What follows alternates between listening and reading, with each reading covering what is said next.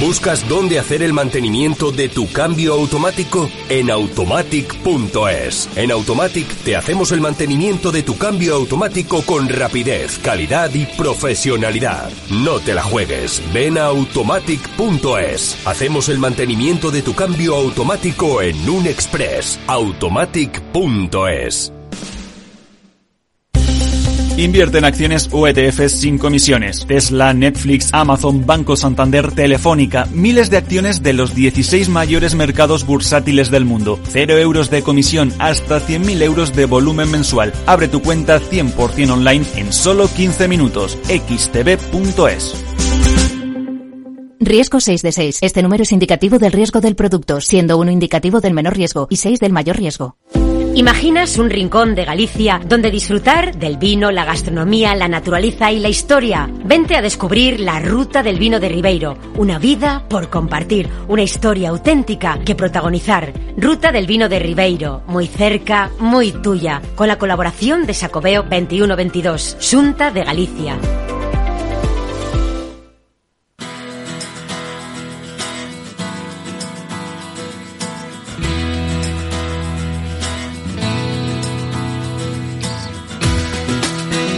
Después del trabajo, After Work, con Eduardo Castillo, Capital Radio.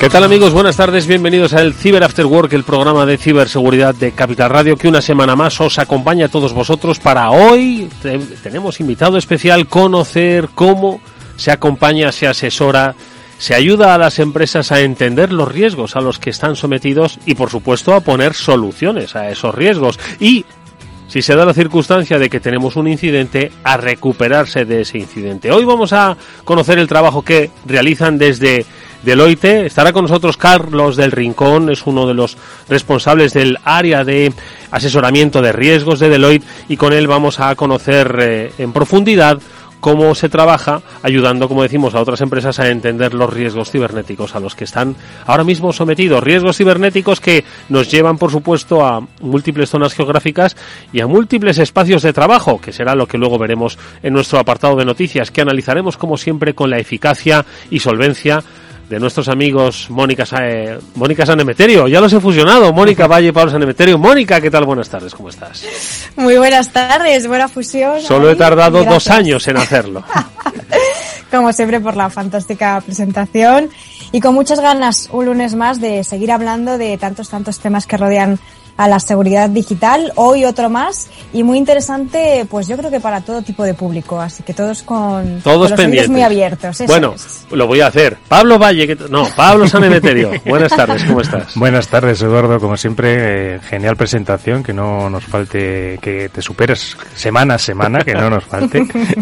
y nada, pues eso, como dices, un programa súper interesante con, con especialistas que ayudan a las compañías a gestionar las crisis, a ir eh, trabajando sobre todo esa palabra que alguna vez hemos usado, que es resiliencia. Me encanta. Resiliencia. Sí, que es levantarse básicamente. Es decir, siempre hemos hablado del coste que supone para una organización verse afectado por un incidente de ciberseguridad. eh, coste en tiempo, coste en recursos, coste en la propia reputación. Cuanto antes te levantes y entiendas por qué te ha pasado eso para luego poner las medidas, pues es quizás uno de los triunfos precisamente que hay en el terreno de la ciberseguridad. desde luego. Eh, y además es que tienes que entender, entender que, bueno, que los negocios cada vez que están parados están perdiendo ne- dinero. Entonces, si estás parado por un problema de ciberseguridad, estás perdiendo dinero y en ocasiones a veces igual es que te cuesta mucho recuperarte. Ya no es solo que te pidan un rescate, ya no es solo el lucro cesante, sino también igual tienes alguna multa legal que pagar. Eh, por supuesto, el daño reputacional, que si no sabes gestionar bien esa crisis y, y darle a tus clientes la información de, de la manera adecuada, pues al final puedes tener estos, estos costes que no son solo lo que estábamos hablando, sino todo suma. Todo suma. Bueno, pues fijaos si hay aspectos que tocar, que los analizaremos punto por punto con nuestro invitado. Luego le saludamos Carlos del Rincón de Deloitte. Y hoy, por cierto, que también cumplimos eh, un aniversario. Iba a decir el 50 aniversario. no, pero casi, casi. Casi. Pero 50 píldoras SASE. 50 píldoras SASE, es decir, 50 programas en los que los amigos y especialistas de Netscope nos han enseñado cada semana a entender cómo ahora el trabajo que hacemos en la nube también debe securizarse.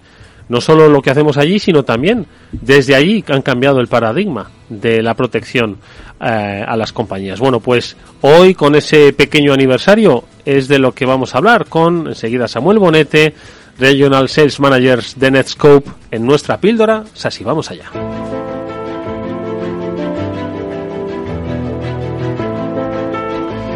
Bueno, pues si hay un claim que le gusta mucho compartir a nuestro amigo Samuel, Samuel Bonete, es aquel de... Eh, ¿Cómo era, Pablo? El futuro de la seguridad está, en, la, nube. Samuel Bonete, ¿qué tal? Muy buenas tardes, bienvenido. Oye, pues encantado de estar hoy con vosotros.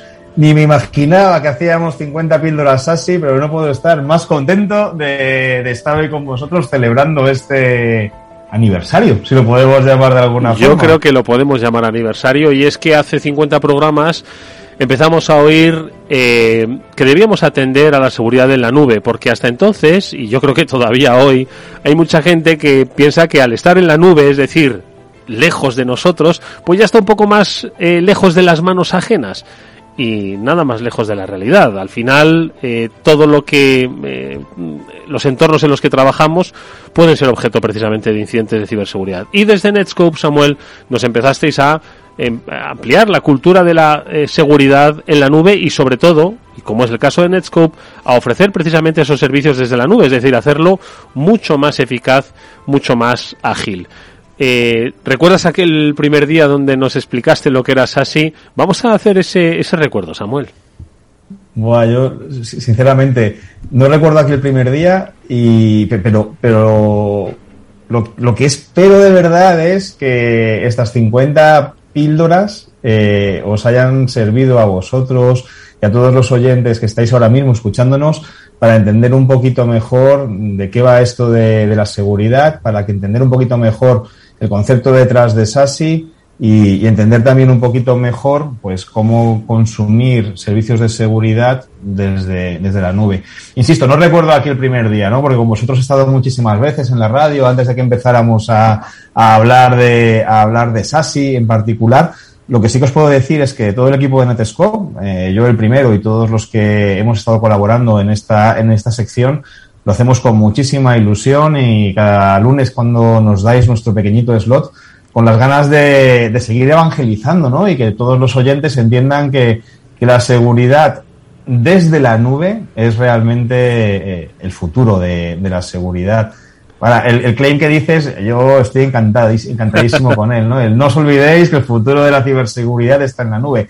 Pero os voy a decir una cosa, ese claim no es mío. Ese claim más o menos era de Garner, ¿no? Garner en agosto de 2019, cuando, cuando lanza el informe este de SASI, eh, lo titula así, lo titula El futuro de la seguridad de la red está en la nube. Fijaros, ese ha llovido. Agosto de 2019, una pandemia justo detrás, en marzo del, del, 20, del 20, ¿no? Que, que, acelera el claim ese del futuro de la ciberseguridad está en la nube, lo acelera exponencialmente. En, en, en marzo de 2020 todo el mundo teletrabajando, había que securizar a los trabajadores remotos, teníamos que pensar cómo, cómo protegíamos al usuario cuando ya no estaba en la oficina. ¿Y qué mejor sitio para proteger al trabajador remoto que hacerlo desde la nube, ¿no? Hacer que su tráfico pase por ese punto de control, Netscope, para asegurarnos que trabaja seguro, está protegido y que los datos de la corporación no acaban en cualquier lugar.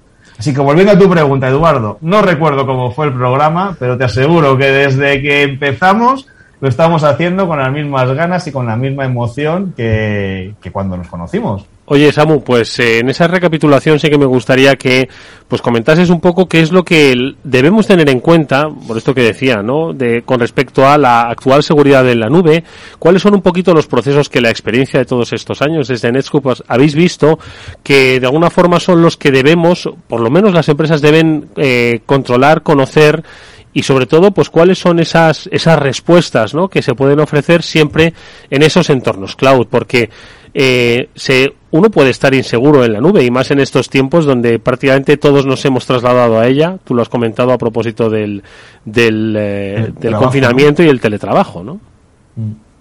Fijaros que desde, desde, mi punto de vista, ¿no? todas las organizaciones están dando cuenta de que sus datos dejan de estar dentro de la organización. Y es una realidad. Todos, ¿eh? Todos nosotros estamos utilizando a diario decenas de aplicaciones cloud. Si nos lo llevamos a un contexto empresarial, estamos hablando de miles de aplicaciones cloud. Y los datos dejan de estar dentro de mi corporación, dentro de mis servidores, sino que empiezan a estar en, en los servidores de otros, ¿no? Que es la nube. En, empiezan a estar en Office 365, en G Suite, en Azure, en AWS, en Salesforce, en miles de aplicaciones cloud reguladas y no reguladas. ¿Qué es esto las no reguladas? pues ¿quién no utiliza un Word to PDF Converter para convertir un documento Word a un PDF? O lanza una campaña de mailing con una herramienta que ha encontrado en la nube. Pues las, las corporaciones creo que empiezan a darse cuenta y es, es parte fundamental ¿no? de esa transformación de la seguridad, de que han transformado sus aplicaciones, sus aplicaciones ya no están en su red corporativa, están transformando la forma en la que hacen las comunicaciones, buscan que el usuario conecte a Internet lo más rápidamente posible, desde cualquier localización, con cualquier dispositivo, y es de transformar la seguridad. Y esa transformación de la seguridad es, es lo que hacemos nosotros y, de lo que va esto de, de, SASI, y en particular de lo que va dentro de SASI, uno de los grandes bloques, que es lo que se llama Security Service Edge. Cuando Gartner empezó en 2019 a hablar de SASI, no estaba ni siquiera pintado, ¿no? ¿Qué, iba a ser SASI, ni qué debería de incluir, qué funcionalidades, qué no. No fue hasta 2021 que Gartner separó como dos grandes bloques, la transformación de la red y la transformación de las funcionalidades de seguridad. Esa transformación de las funcionalidades de seguridad, lo que se llama, según Gartner, Security Service Edge, un borde en la nube desde el que se dan funcionalidades de seguridad, es lo que hacemos en Netscope y, y lo hacemos dando, pues eso, funcionalidades en modo servicio que protegen al usuario cuando va a navegar a Internet, funcionalidades de proxy, de URL filtering, de, antivirus, anti-malware, y protegen también la, la, la, información de la compañía cuando el usuario conecta a servicios SaaS, a Office 365, a G Suite, a Salesforce, a cualquier servicio SaaS. Y también lo hemos hablado, ¿no? Durante todas estas píldoras. No nos olvidemos de otra parte muy, muy importante de este paraguas de SASI, de Security Service Edge, que es el acceso remoto seguro, el Zero Trust Network Access. Mm. Dar acceso remoto al empleado, a los recursos internos, de una forma transparente. Al final, lo que estamos buscando es súper sencillo. Yo creo que está al alcance de, de, de que todo el mundo lo adopte y todo el mundo lo entienda. Yo lo que quiero es que el usuario abra su ordenador y automáticamente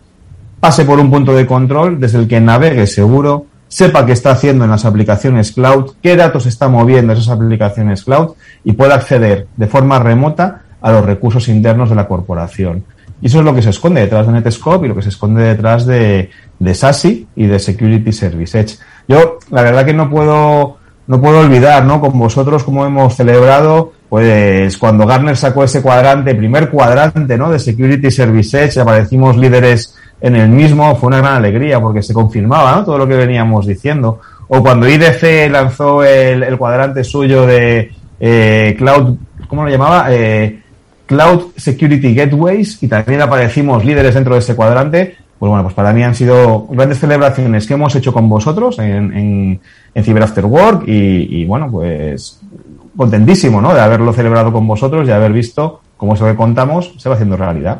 Bueno, pues eh, son muchos más los programas que vamos a ir eh, eh, comentando y conociendo con los especialistas de Netscope cuáles son ahora mismo las principales amenazas eh, a las que se enfrentan eh, pues todos los eh, ciudadanos que forman parte de organizaciones y que la mayoría de ellos tienen su trabajo en la nube. Lo conocemos y además conocemos la evolución de esta tecnología que obviamente está viva, eh, va moviéndose y va siempre perfeccionando con dos objetivos, última cosa rápida, Samu, y es eh, hacer que la organización no apenas perciba que, la, que está eh, completamente cubierta en seguridad, que sus procesos no se vean interferidos y que por lo menos se pueda asegurar ese perímetro que hoy ha perdido sus fronteras físicas, ¿no? Es así, yo para, para mí hay un mantra, ¿no? Que la seguridad tiene que ser transparente al usuario. Y la forma de hacerlo transparente es, desde mi punto de vista, hacerlo desde la nube. El usuario ni se entera, abre el ordenador, está conectado a ese punto central y, para él la seguridad tiene que ser transparente. ¿Y por qué, por qué desde la nube se consigue esa sensación de transparencia? Pues porque en la nube los recursos son, entre comillas, infinitos. No pasas por un punto único, limitado a nivel de procesamiento, a nivel... No, no, aquí estamos hablando de recursos infinitos. La nube está cerca de todo el mundo. ¿A qué me refiero con esto?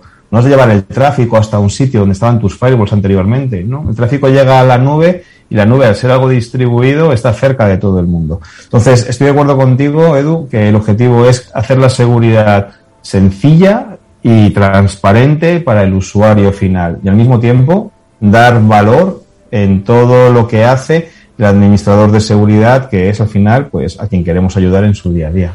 Bueno, pues nos vemos en la píldora 51, esa píldora SASI que realizamos con los especialistas de Netscope en este Cyber After Work, a los que estamos agradecidos, por supuesto, de que contribuyan a fomentar esa cultura de ciberseguridad entre nosotros.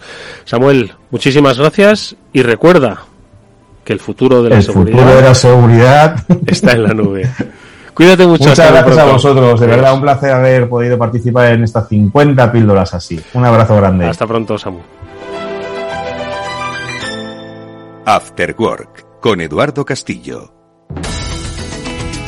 Bueno, pues un par de noticias rápidas y era una que nos quedamos la pasada semana eh, por explicar y que de alguna forma pues eh, le interesa a todo el mundo. Primero conocer y luego comprender por qué estamos hablando de una vulnerabilidad que afecta a un documento de Word, sí, al que has utilizado y al que estás utilizando ahora mismo. No pares de escribir, simplemente escucha lo que te vamos a decir y luego actúa en consecuencia, Pablo. Pues, eh, pues una vulnerabilidad de día cero, que muchas veces hemos hablado que qué es lo que son, pues son vulnerabilidades que se desconocen y que para las cuales todavía no existe un parche que corrija ese fallo de seguridad. En este caso es una vulnerabilidad de un documento ofimático que se encontró en, Virus Total eh, y lo que hace eh, es como otras veces que ha pasado también en otros fallos que ha habido dentro del Word, es un mecanismo por el cual se saltan las macros. Tú te acuerdas que siempre hay un botoncito cuando tienes el Word, una tira que te sale, que pone, eh, si quieres habilitar las macros, pulsa aquí, que lo podían cambiar directamente, y si te quieres infectar, pulsa aquí directamente, ya lo tendría todo el mundo claro qué es lo que va a pasar. Entonces, eh, en este caso, no necesitan ni siquiera esa ingeniería social o ese conseguir engancharte para que hagas clic. Se saltan esa restricción y son capaces de ejecutar código, muchas veces descargándose algún componente externo de algún servidor web, el propio documento, y mediante y mediante de esta forma se consigue eh, ejecutar código en la máquina víctima e infectarla y ya que pasa a formar parte de la, colección de máquinas del atacante. ¿Por qué es tan grave? Por eh, quizás la, eh, lo común del uso de este programa ofimático, ¿no? Porque simplemente con abrir el documento Word ya te quedas infectado. Por eso es tan grave y porque todavía a día de hoy no hay parche. Hay que leerse bien las noticias, hay, hay algún mecanismo por el cual se inhabilita este procedimiento, mm, básicamente cambiando algún unas claves de registro de, Windows y, poniéndole que, no se permita el, diagnóstico. En, en general, eh, cualquiera que esté un poco preocupado por la vulnerabilidad puedes buscarla. Además, eh, la, han, rebautizado con un con un nombre como, como casi todas las vulnerabilidades para que la podamos encontrar fácil y, no sé si también le han sacado eh, el logo, yo creo que es Folini, como se llama, y, y, gracias a ello pues eh, la pueden localizar y ver qué clave de registro tienen que modificar para que no sean víctimas mientras sale el parche. Moni, eh, ¿algún breve comentario sobre esto? efectivamente, como ha dicho Pablo, que estemos muy atentos, porque además hay que tener en cuenta que afecta pues prácticamente a todas las ediciones eh, de, Microsoft Office, eh, la 2013, 2016, 2019, 2021, Office Pro Plus y Office 365. Así que todos los que usen Office básicamente pues tienen que estar atentos a esto y como decía, pues también pendientes de esa actualización que, bueno, que esperemos que no tarde mucho en lanzar ese parche de seguridad. Bueno, pues un, eh, un aviso a navegantes que, ojo, que ya debemos desconfiar eh, prácticamente de todo, sobre todo si los remitentes no los conocemos, ¿de acuerdo? un poquito de lógica. Otra cosa que debemos utilizar, eh, que es la lógica para un troyano, Mónica, que además habéis publicado en BitLife Media, a propósito del SMS, que siguen, mucha gente dice, bueno, los SMS son de viejos, ¿no? Bueno, pues que sepáis que se siguen usando y además siguen siendo muy eficaces a la hora de infectar. El smishing que hemos eh, hablado en alguna ocasión, bueno, pues hoy estamos hablando de, de un troyano, Mónica. Pues sí, los SMS los seguimos usando y mucho, nos llegan constantemente de servicios de paquetería, de logística, de muchas empresas eh, nos confirman citas de todo tipo. Entonces, al final estamos interactuando con esos SMS constantemente. Hay que tener cuidado con algunos que nos llegan que pueden ser maliciosos, como es este caso. En este caso afecta a usuarios de Android, que muchos de ellos están siendo víctimas de este troyano que se llama SMS Factory, ¿Qué, es lo que hace? Pues lo que hace es que nos suscribe a servicios de SMS y a esas llamadas de pago premium que pueden suponer pues un coste muy alto, pues pueden llegar hasta los 300 euros al año o más. Entonces, este troyano que se está propagando muy rápido entre usuarios de Android en todo el mundo está llegando ya a España y hay que tener cuidado, en este caso sobre todo, con él, eh, con páginas de publicidad, que son las que llamamos de publicidad maliciosa, malvertising, eh, páginas de contenido para adultos, de streaming gratuitos, todo este tipo de páginas donde se requiere algún tipo de descarga, pues eh, son las que están redirigiendo a los usuarios, a las víctimas, para descargar esta aplicación. Y esta aplicación supuestamente eh, pues es la que accede a los contenidos, pero lo que está haciendo por detrás es coger nuestra lista de contactos del móvil y les está enviando a todos un SMS para que luego esos contactos también se contagien. Por eso este tipo de troyanos son muy peligrosos. Y lo que hace al mismo tiempo también es suscribirnos a ese servicio de SMS y nos va a llegar una factura bastante, bastante alta. Así que mucho cuidado con lo que nos descargamos, lo que decimos siempre, las aplicaciones que sean de tiendas oficiales y no descargarse nada mm, pues ilegal por ningún sitio que luego puede venir un regalito. y, apuntar una medida de defensa que pueden utilizar cualquier ciudadano y cualquier empresa que te, contra este tipo de ataques, que es ponerse en contacto con su operadora de teléfonos y decirle que le bloquee los SMS premium y las llamadas a números premium.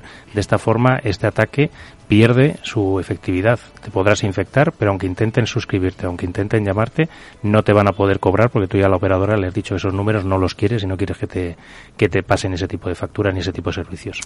Bueno, pues eh, mucho ojo que se aproximan cada vez más a los usos cotidianos de la gente. No estamos hablando solo de ataques a grandes empresas, sino que al final estamos hablando de la seguridad de nuestro día a día, de gente más o menos digital, pero que utiliza estos dispositivos, un SMS o un Word para sus eh, tareas más, más básicas. Mucho ojo, nosotros ahora os vamos a dar consejos sobre cómo aumentar esta cultura de ciberseguridad dentro de las empresas con nuestro invitado de Deloitte. Le saludamos ya mismo.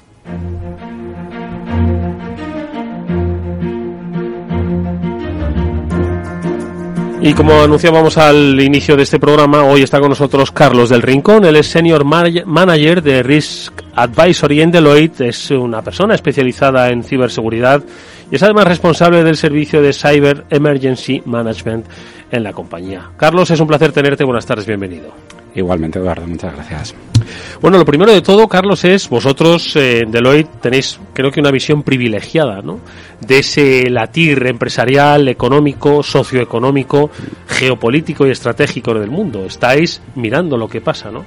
Eh, y en el, en el terreno de la ciberseguridad, obviamente, también lo estáis, ¿no? Entonces, pues yo me gustaría que nos hicieses un poco una, una valoración, descripción de esa visión que tenéis desde Deloitte del eh, estado de la ciberseguridad hoy. Bien, pues desde Deloitte la verdad que tenemos esa, como bien comentabas, esa oportunidad de llegada a un gran colectivo de organizaciones, donde el, target principal suelen ser IBEX 35, pero sí que es cierto que también la llegada a mid-market, incluso pymes, pues también ocurre, ¿no? Desde el punto de vista de ciber, la verdad que el, bueno, el escenario de partida que tenemos, eh, pues eh, a mí sí me gustaría remarcar al menos tres elementos fundamentales. Uno en el que el cibercrimen, pues está, obviamente tiene un protagonismo bastante interesante, ¿no? Bastante potente y, y las tendencias que vemos desde luego para este año y para el que viene es que siguen ese mismo crecimiento. Luego también hemos visto un, un despunte eh, en respecto a aspectos de ciberespionaje, donde bueno el, el hablaremos un poco más adelante, el espionaje ha existido siempre, aunque ahora existan temas un poco más mediáticos. Pero sí que son elementos que quizá puedan ser un tanto más peregrinos, pero que obviamente generan, generan un impacto para las organizaciones. El tratamiento debe ser un poco diferente. Y luego tenemos un paradigma eh, también geopolítico, donde preocupa muchas veces las diferentes carreras armamentísticas en ámbitos ciber y cómo puede esto afectar a mis organizaciones y donde sí que es importante comprender eh, cómo la ciberinteligencia en este caso eh, que subyace y que es capaz de identificar esos diferentes comportamientos, indicadores de compromiso, de ataque, eh, son un elemento, una pieza fundamental para identificar mm, de qué manera pueden estar siendo afectadas nuestras organizaciones. Bueno, Carlos, eh, bienvenido. Gracias por estar con, con nosotros. Y, quería aprovechar esa, esa situación geopolítica y eso que estabas hablando. ¿Cómo, ¿Cómo veis desde Deloitte esa evolución a día de hoy de Zero Days, que hemos estado hablando justo ahora de un Zero Day que se ha encontrado en Word? ¿Cómo creéis que está esa situación geopolítica y, de capacidades eh, en ciber, ciberdefensa y ciberataque? Sí que es cierto que eh, desde Deloitte intentamos desde el principio, antes obviamente de, de hecho del conflicto armado, eh, tratar de recabar toda la información posible para poder adelantarnos. Normalmente, dentro de ese paradigma de conflicto hay una primera etapa en la que eh, se, se, plantea un, un primer escenario de minado del adversario, ¿no? Y de donde de alguna manera con, una serie de ataques recurrentes a infraestructuras críticas utilizando Zero Days y demás, somos capaces de preparar ese entorno para un, posterior conflicto armado. Eh, a partir de ahí, pues no hemos dejado en ningún momento de tratar de recolectar toda esa información. Eh, además, desde un punto de vista internacional, tenemos la gran suerte de contar con una red eh, global muy potente, con presencias en casi todos los países a nivel mundial y donde ha existido una labor pues espectacular a la hora de coordinarnos y de tratar de establecer esa base de, conocimiento conjunto, ¿no? A partir de ahí sí que es cierto que lo que hemos observado es que eh, esos IOCs y ese comportamiento desde un punto de vista de los ataques ha estado especialmente focalizado en precisamente en aquellas infraestructuras sobre los países en los que ha existido un conflicto más activo a posteriori.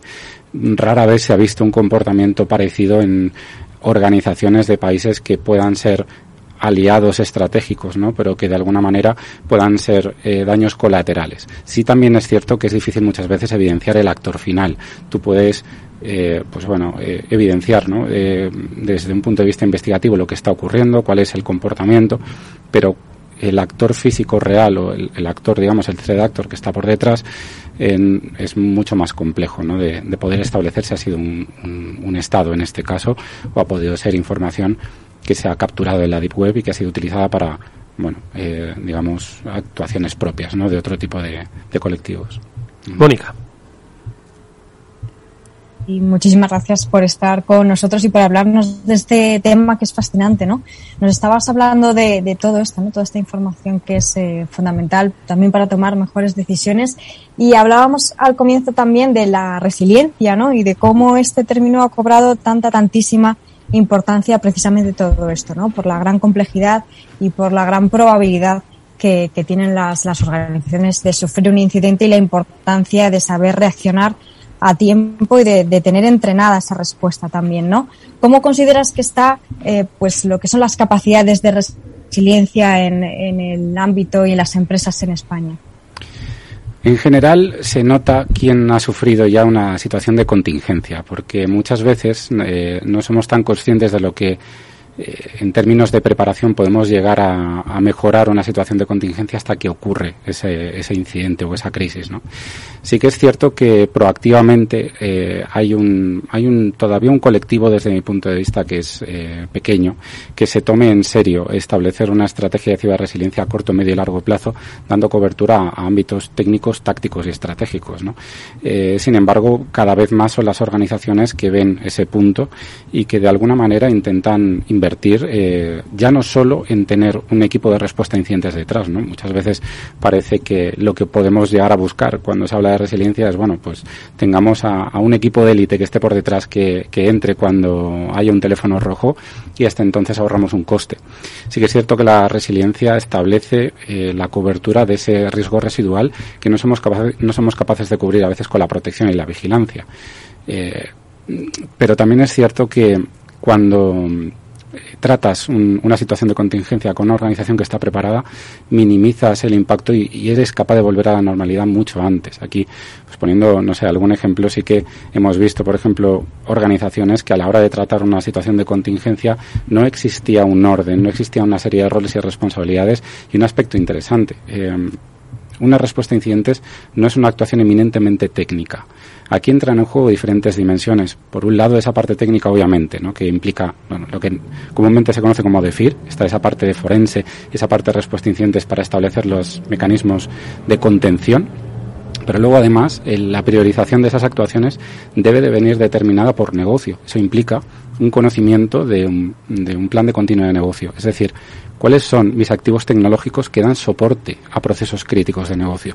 Eso es lo que debemos de priorizar desde un punto de vista técnico es muy interesante siempre ir al reto intelectual inmediato, donde vemos una amenaza que nos llama la atención. Sin embargo, para la organización no necesariamente es la línea de actuación primaria. Ahí es donde una figura gestora, una, una figura más eh, táctica, juega un papel eh, absolutamente diferencial, ¿no? Y donde, habiéndolo planteado eh, digamos, en, ese tiempo de paz, ¿no? en ese tiempo de preparación, se nota mucho a la hora de reaccionar ante un incidente. Ahora, si os parece, vamos a conocer un poco más en detalle cómo se gestiona ese servicio al que hacía referencia cuando presentábamos a nuestro invitado, a Carlos del Rincón, a ese Cyber Emergency Management, eh, pues con casos reales, ¿no? Anonimizados, obviamente. Pero antes de, pasar a ello, me gustaría eh, preguntarte por una cosa que has dicho sobre esos, esos tres escenarios que dibujáis desde Deloitte. Ese incremento obvio, ¿no? De la cibercriminalidad. Eh, y, el tercero que decías, el de la escalada, ¿no? El, miedo a que se produzca una escalada militar como cuando antaño se producía esa escalada, pues uno se arma, se arma, se arma. ¿Puedes definirlo un poco? Eh, porque esto es algo que, claro, es, nos pilla como testigos de una escalada de gente que se está armando y nosotros vamos a ser las víctimas. ¿Por qué? Defínenos un poco más, Carlos. Hmm. A ver, dentro de este escenario ¿no? en el que, pues, comúnmente cuando hablamos de Zero Days en infraestructuras críticas, podemos imaginarnos un escenario de, casi de caos total, donde haya afección a cualquier tipo de servicio, bien sea energético, bien sea de consumo, etcétera, ¿no? Lo que se nos puede ocurrir que pueda generar un impacto prácticamente inmediato en toda la población y que, bueno, parece que es muy incluso peliculero, ¿no?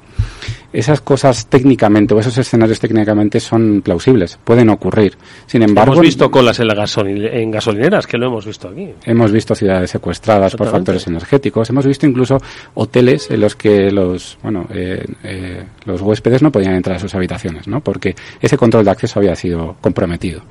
Entonces, e, ese tipo de escenarios que son tan virulentos o que pueden generar tanto impacto mediático pueden ocurrir. Sin embargo, parece que no ocurren tanto.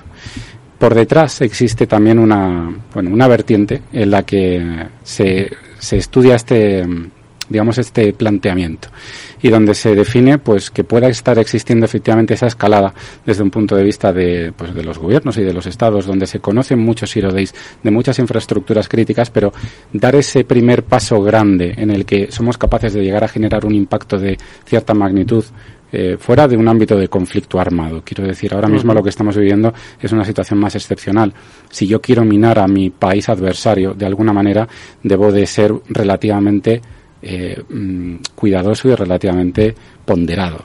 Si no, lo que puedo esperar de vuelta es ese, ese impacto más un plus. Entonces entraríamos, digamos, en esa analogía de la carrera armamentística, donde eso puede acabar tremendamente mal para todo el mundo. Todo mm. conflicto siempre trae desgracias e impacto para ambos bandos. Entonces, muchas veces supone una, un, escenario de gestión del riesgo y un escenario de gestión de daños, ¿no? Y ahí es donde entendemos que, bueno, eh, hay posibles direcciones de cuál es el escenario actual de aquí a los próximos tres años que veremos eh, a ver cómo acaba. Esperemos que de la forma más pacífica posible. Esperemos, esperemos. Y Carlos, estabas hablando antes que bueno que para gestionar una emergencia o una respuesta ante incidentes hay que haber hecho un trabajo previo, ese trabajo en, en paz, donde se puede eh, trabajar y preparar y diseñar esa estrategia frente a, la, a, la, emergencia. ¿En qué niveles se gestiona normalmente una, una, una emergencia? ¿Cómo, en, qué ¿En qué niveles se trabaja en esos momentos? Antes de nada, sí me gustaría definir lo que entendemos como ciberemergencia. Si hablamos, por ejemplo, de un SOC, un SOC eh, lo que tiende siempre es a tratar de hacer una gestión de alertas y cuando encontramos un trigger, manejar o gestionar una incidencia. A partir de ahí, toda organización debe definir qué es para ella un incidente, cuál es ese umbral de impacto, cuáles son los dominios en los que me voy a fijar para calificar y clasificar ese incidente. Una ciberemergencia la entendemos como un incidente o una cibercrisis, algo que ya ha escalado eh, cuando hablo de cibercrisis, ¿no? Y que tiene una serie de impactos contra los procesos críticos de negocio. A partir de ahí, eh, bueno, pues lo que encontramos es que los colectivos, eh, cuando hablamos de un incidente, suelen ser técnicos, obviamente desde un punto de vista de seguridad y también desde un punto de vista tecnológico y tácticos eh, cuando hablamos de ese comité táctico que tiene que dar cobertura a la gestión del incidente. Ya no solo a la componente técnica, sino a quién debo de notificar, si tengo que hacer una denuncia, cómo debo interponerla, si tengo que hacer una notificación hacia un comité de dirección, que no necesariamente implica convocar o, dar banderazo de salida a una crisis, cómo debo de establecerlo. Muchas veces hemos visto también, no tantas, pero eh, en, esos comunicados que se hacen en un comité de dirección, un comunicado equivocado. Quiero decir, cuando tengo por delante una situación técnica que parece de un compromiso grave, si me, si me adelanto, ¿no? intento hacer una notificación equivocada, un comité de dirección tiende a plantear un escenario de alto riesgo entonces podemos tener una sobrereacción que luego acabe en nada, porque mm, la labor forense dentro de un incidente es absolutamente fundamental, es la que nos ayuda a comprender lo que está ocurriendo. Por un lado nos ayuda a, entender ese comportamiento técnico, por otro tenemos que ver el nivel de afección real dentro de la organización ese nivel de afección lo va a conocer un, eh, equipo resolutor más táctico, no lo va a conocer un equipo técnico. De ahí que correlen bien, de ahí que esa comunicación sea eh, eh, totalmente efectiva y que sepamos escalar los, tanto las notificaciones como la gestión adecuada dentro de un comité de dirección. Ahí es donde entraríamos en una cibercrisis. Las crisis son, siempre lo digo además, eminentemente organizativas. Una crisis te puede venir eh, pues por muchos factores, ¿no? Desde un factor comunicativo, legal, eh, también ciber, por supuesto. Pero sí que es cierto que un comité de dirección no está tan acostumbrado a entender un escenario ciber donde si vas con un discurso relativamente técnico, muchas veces lo que encuentras es una resistencia a entender lo que ocurre y una toma de decisiones unilaterales a veces por, eh, pues por los diferentes roles que lo componen sin tener en cuenta esa componente. Si queremos ser efectivos, si queremos tener esa visión en tu en del incidente a nivel estratégico, táctico y técnico, hacen falta perfiles diferentes, donde sepamos hacer llegar el impacto a nivel legal, el impacto a nivel mediático y de comunicaciones que puede tener y que obviamente a partir de ahí se gestione debidamente. Pero entender un escenario eminentemente técnico para un directivo es complejo y a eso hay que tener cierta sensibilidad, hay que saber hacer ese, esa comunicación adecuada. ¿no? Y ahí es donde, por ejemplo, nosotros intentamos marcar la diferencia, tanto a nivel técnico como táctico estratégico, mantener que todo esté bien correlado en todo momento, que es un reto de los más complejos que ocurren en el mundo civil a, mis ojos, eh, pues te pone a prueba y hace que, bueno, se viva de otra manera, ¿no? Y que se gestione el riesgo de otra manera. Mónica. Pues me, me, parece interesantísimo, Carlos, todo lo que comentas y, y al hilo de lo que decías, ¿no? Que eh, la gestión de, de, la crisis, esa resiliencia no es solamente técnica, sino que se necesita también ese análisis de negocio y todo lo que nos estabas comentando ahora, ¿no? De que necesita ver, pues además de esa figura estratégica, que distintos perfiles estén involucrados. Eh, hemos eh, mencionado también la necesidad de, de, de entrenar, ¿no? Incluso de, eh, bueno, de por qué no de ensayar, ¿no? A lo mejor incluso estas crisis. ¿Cuánto tiempo consideras que una empresa desde que empieza a, a gestionar, a, desarrollar su estrategia de ciberresiliencia, puede tardar en, terminar de desarrollarla, aunque siempre será un, proceso continuo, me imagino. ¿no? Efectivamente. Eh, es un proceso que nunca termina, siempre es un ciclo por el que puedes sacar lecciones aprendidas desde dos vías. Una es que puedas ensayar, efectivamente, donde puedes hacer diferentes ciberejercicios, tanto a nivel táctico técnico como a nivel estratégico ¿no? esto nos ayuda a veces eh, pues bien a capturar lecciones aprendidas que nos hayan podido venir eh, en otro momento como a poder abrir los ojos a determinados colectivos a nivel interno para que sean capaces de, de ver la, el valor que tiene precisamente la, la ciberresiliencia a nivel interno ¿no? y luego otra también que nos viene mmm, derivado de una situación de incidente que a partir de ahí pues lo que comentaba un poco antes, siempre se aprende la lección, pero es de otra manera, ¿no? Sí que es cierto que no es lo mismo y nunca va a ser lo mismo hacer un ciberejercicio, eh, por muy realista que sea, tener un incidente donde realmente ves eh, una situación compleja y te pone a prueba. Sin embargo, pues es, un, es una buena plataforma de entrenamiento. Nosotros, por ejemplo, eh, tenemos un, un un equipo que se encarga exclusivamente de hacer este tipo de ejercicios, que es el de Cyber Wargaming, donde igual de forma correlada establecemos esos diferentes escenarios y tratamos, pues bueno, de, poner a prueba conforme a, a, experiencias vividas reales, obviamente anonimizadas, ¿no? Pero que, bueno, pues sí que, sí que es cierto también que hay que intentar huir de escenarios paternalistas. Muchas veces cuando llegas a, situaciones de estas características parece que en última instancia todo se soluciona y no necesariamente se soluciona. Hay veces que no salen bien, hay veces que el impacto se nos ha quedado a nivel organizativo y hay que tomar una serie de medidas drásticas que no son agradables para nadie. Eso también es algo que hay que hacer ver que no siempre va a acabar bien. Pues ahora vamos a conocer eh, esas eh, experiencias vividas por eh, Deloitte en su trabajo de acompañamiento y asesoramiento en materia de ciberseguridad. Pero antes vamos a hacer una brevísima pausa, vamos a escuchar un consejo. Si inviertes en bolsa esto te va a interesar, XTB tiene la mejor tarifa para comprar y vender acciones y ETFs, cero comisiones hasta 100.000 euros de nominal. Si inviertes en bolsa o quieres empezar, más sencillo e imposible.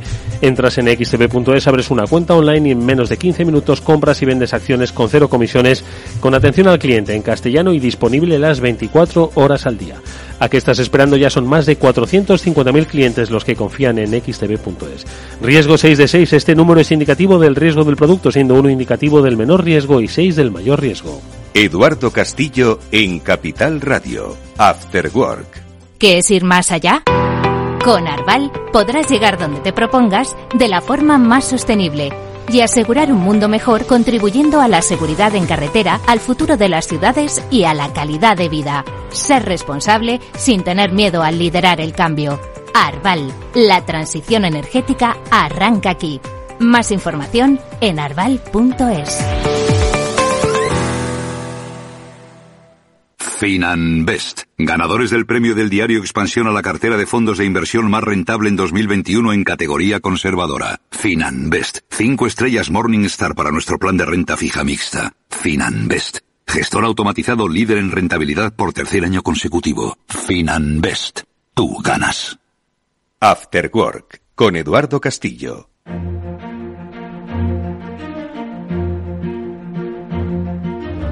Seguimos en este Cyber After Work. Hoy nuestro invitado especial es Carlos del Rincón, es Senior Manager de Risk Advisory en Deloitte, es eh, responsable además del servicio de Cyber Emergency Management. Y con él estábamos hablando sobre cómo las empresas reaccionan, aprenden. Y de esa experiencia es de la que queremos, Carlos, que nos hables, mm, sobre todo de la que habéis vivido, ¿no? Desde Deloitte, pues eh, ayudando a estas, a estas compañías. ¿Qué es lo que soléis ver? ¿De qué suelen adolecer? ¿Cómo se suelen levantar? ¿Cómo a veces deben revisar porque no todo sale bien? Hmm. Pues a ver, sobre todo lo que además hemos vivido casi desde el principio es muchísimo ransomware, muchísimo ransomware. Además sí que hemos visto una evolución dentro de este tipo de, ataques, donde antes, pues hace un, par de años, ¿no? Eh, el ciclo de vida de estos ataques era de, pues, entre mes y medio, dos meses, y ahora pues estamos ante pues, situaciones que igual en dos, tres días han conseguido el ciclo de vida completo. ¿A qué se debe esto? Pues bueno, una democratización realmente de, cómo ser eh, capaz de perpetrar este tipo de ataques. Hablamos hace año y medio eh, aproximadamente de una evolución hacia un ransomware as a service, donde era mucho más alcanzable para los diferentes actores el poder perpetrar este tipo de ataques, además de haber compuesto una economía de escala por detrás muy interesante. Eh, muchas veces me sorprendo ¿no? del servicio técnico de soporte que ofrece esta gente donde oye pues si necesitas hablar con una persona que hable inglés alemán francés mandarín lo que sea pues tienes al otro lado a un, tipo que te lo habla ¿no? y oye lo que haga falta por supuesto educaos pero págame el rescate ¿no? Además, eh, también esa evolución que ha existido hacia la extorsión doble y triple extorsión, donde ya no solo se extorsiona a la, propia organización con pues poder volver a su funcionamiento, a disponer de esa información, sino a no filtrarla en la deep web. Y además también cuando hablamos de, de triple extorsión contra los afectados donde directamente también se pone en contacto con ellos. Esa economía de escala que a veces también adolece un poco de conflicto de intereses entre ellos, donde si uno, al final, si uno cobra, el otro también debería de cobrar un porcentaje, pero resulta que no me lo ha pagado y demás. También entre ellos, pues bueno, existe obviamente esa, muchas veces esos puntos de fricción, ¿no? Y también ocurre que puede ser menos predecible a la hora de entender eh, si yo decido finalmente, eh, pues bajo mi cuenta de riesgo, ¿no? Pues pagar ese rescate, que luego realmente me vayan a, pues bueno, a ofrecer otra vez la, la información y la disponibilidad de mi infraestructura, que suele ocurrir prácticamente siempre porque es la piedra angular de ese negocio, ¿no? A partir de ahí, pues bueno, mucho, eh, también mucho fraude, mucho fraude en transferencia, eh, que ocurre, pues bueno, eh, nos llega la verdad que una volumetría bastante alta, donde cada vez vemos pues formas más sofisticadas de, de poder hacer esto, ¿no? Luego sí que es cierto que existen ataques que quizás son más peregrinos, más avanzados, donde eh, mediante piezas de Cobalt Strike y demás, pues eh, sí que ves que pues eh, cuando existe una personalización, sobre todo dentro de las piezas que se encuentran desplegadas, es cuando debes de preocuparte, porque siempre lo digo, ¿no? Tenemos por, por delante un colectivo inmenso de actores que es tan fácil llegar a cualquier organización para hacer un, despliegue de cualquier pieza de malware que asusta. Si yo invierto tiempo en una organización, quiere decir que he visto viabilidad para llegar al botín. Todo actor tiene un botín. Y ese botín, que muchas veces es económico, la inmensa mayoría, tú no dedicas tiempo y esfuerzo si no tienes o no ves una viabilidad real de encontrarlo. ¿no? Luego, eh, también tenemos esos grandes incidentes donde se nos ha requerido presencialmente y, y que al final son los que más anécdotas dejan, ¿no? Porque, bueno, eh, estamos muy acostumbrados a trabajar en 24-7, 366, los años bisiestos, y esto además no ocurre nunca un martes a las 12 del mediodía, pues los viernes es un día totalmente estrella, ¿no? A partir de las 12, de 12 a 3 suele ser una hora feliz. y, y bueno, pues antes de Navidad y durante las Navidades, Semana Santa, vacaciones de verano, siempre son momentos más propensos a que ocurra. Muchas veces, eh, ante este tipo de incidentes, nos toca hacer un despliegue rápido. Esto quiere decir que componemos un equipo eh, especial donde pues si tenemos que irnos, mm, bien sea África, Sudamérica, Europa, España, donde sea, tenemos una serie de SLAs bastante exigentes donde vamos para allá y nos encargamos de gestionar la situación según el rol que entendemos que necesitan. No siempre es el mismo. Y a partir de ahí, pues bueno, eh, no es lo mismo obviamente irte pues no sé, a Barcelona que irte a Nigeria, porque al final los escenarios son absolutamente diferentes. Mm. Tienes que estar acostumbrado a salir de situaciones que acompañan a ese incidente que tiene que ver con la situación más eh, digamos, local, ¿no? Hacia donde hay que desplazarse y, y, donde requiere ser muy vivo. Siempre lo digo que para, para alguien que se dedique a esto, sobre todo esa parte de gestión de respuesta ante incidentes, tienes que tener muchas habilidades en conjunto. Técnicamente tienes que ser muy bueno, sí, pero también tienes que saber comunicar bien. También tienes que tener mucha psicología. Estás tratando con gente en la que tiene, tiene el agua al cuello y hay que saber cuándo hay que apretar a los equipos y cuándo hay que soltar. Tienes que saber cómo entender que eh, hay personas que no están hechas para lidiar con ese estrés inmediato y hay que, hay que saber llevarlo, ¿no? Pero luego además también saber salir de situaciones un poco más peregrinas, ¿no? Me acuerdo precisamente de una en la que tuve que irme para Caracas y bueno, pues después de era el quinto día ¿eh? que estábamos ahí haciendo una investigación y tal, pues llegué, a los, llegué al hotel y estaba expropiado. Y dije, ostras, ¿y ahora qué hacemos? Porque tengo dentro el pasaporte, tengo, tengo, lo tengo todo. Y la vida te va enseñando a que eh, hay que saber un poco surfear la ola. Y hay que saber decir, bueno, con la situación que tenemos aquí, ¿cómo podemos ir sacando eh, las cosas para adelante? ¿no? Pues no tengo el pasaporte, pues habrá que ver cómo funcionan aquí los temas para, para ir para adelante, porque no, uno no puede bloquearse. Es esa analogía de la vida lo que también hay que saber llevar a estas situaciones de, de emergencia y saber uh -huh. decir, bueno, con lo que tengamos por delante, una buena y adecuada gestión del riesgo, saber comunicar, saber ser persona y saber eh, enganchar con los demás para sacar situaciones muy complejas adelante. Es una clave eh, fundamental la que acaba de describir Carlos, ¿no? La gestión de, es decir, saber combinar, ¿no? Precisamente el alcance eh, tanto técnico, económico, como del propio ecosistema de la empresa. Ya hemos dicho aquí más de una ocasión, ¿no? Pues que las, las empresas, bueno, están formadas primero por personas, ¿no? Creo que es un apunte interesantísimo, Pablo. No, desde luego, y toda esa parte en la que, en la que se pone en valor lo que no es solo técnico, es decir, estamos muy acostumbrados, sobre todo desde el punto de vista tecnológico, las personas que somos más del sector ciber y que nos gusta más la tecnología, a pensarnos que todo es tecnología.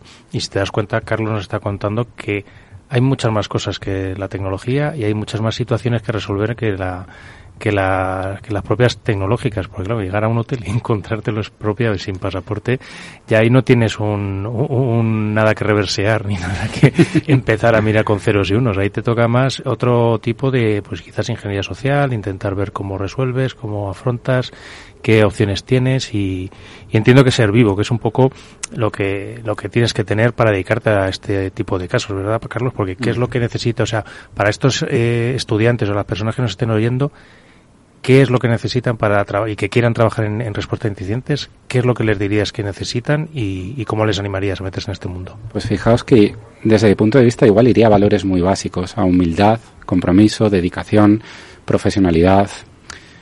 Eh, uno nunca deja de aprender y siempre se espera que alguien que se dedique a este tipo de situaciones sea un auténtico gurú, un auténtico experto que se las sabe todas.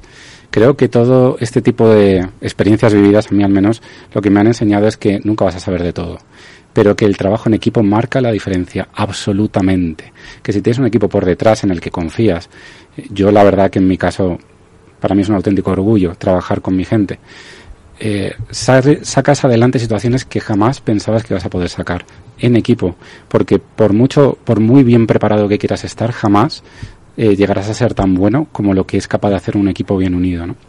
Desde ese punto de vista siempre he pensado que son buenos principios y valores que transmitir a, eh, a nivel equipo. Todo a nivel técnico se aprende. Aquí no hablamos de física cuántica, no hablamos de elementos inalcanzables solo para unos privilegiados. Todo se aprende. En equipo se aprende mejor. Yo siempre, al menos siempre he intentado defenderlo de esa manera y además siendo una práctica que tiende un poco a ser elitista, ¿no? Donde parece que, bueno, eh, es que te has enfrentado a unas situaciones increíbles, ¿no? Y es que debes de ser buenísimo. No lo sé.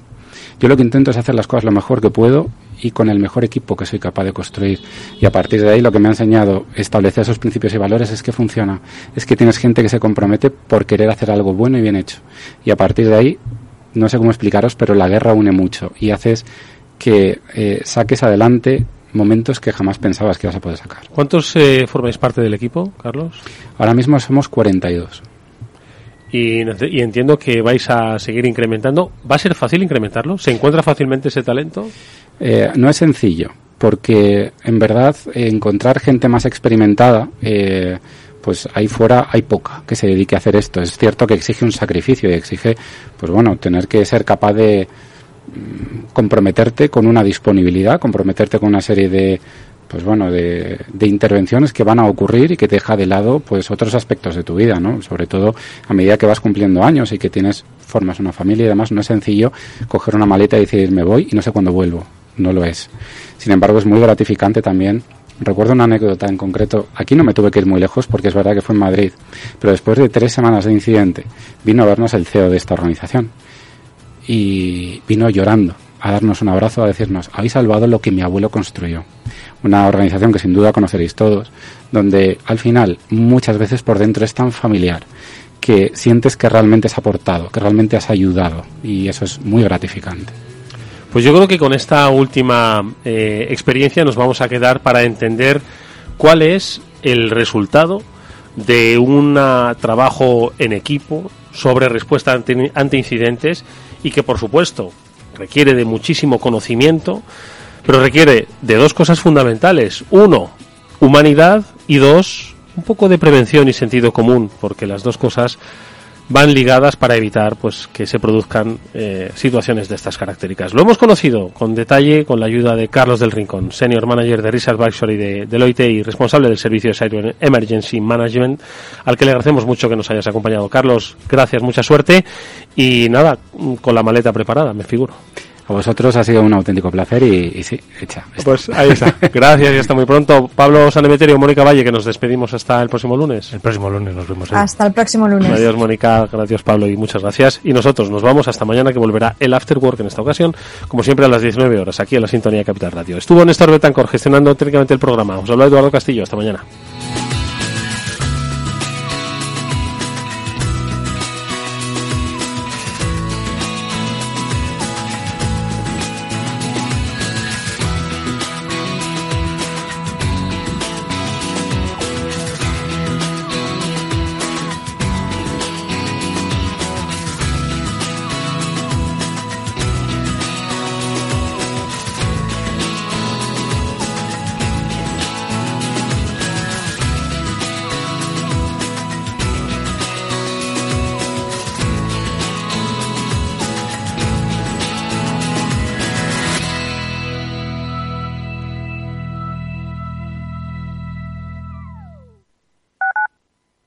Capital Radio Madrid 103.2.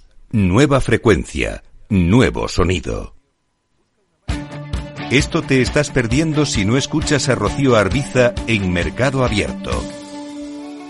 Albert Triola, consejero delegado de Oracle. Yo suelo decir que la digitalización es el plan de pensiones de las compañías y las empresas, con lo cual eso va a llevar a que las compañías van a comprar más software.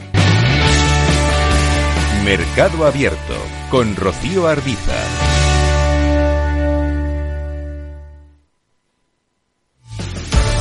Muy buenas, mi nombre es Sergio Fernández y estoy aquí para invitarte al primer programa de criptomonedas de la radio española. ¿Quieres saber qué es un Bitcoin? ¿Qué es esto de Cardano, Solana, Ethereum? Todo esto te lo vamos a contar en Cripto Capital de lunes a jueves de aquí en Capital Radio. Capital Radio, Madrid, 103.2 FM.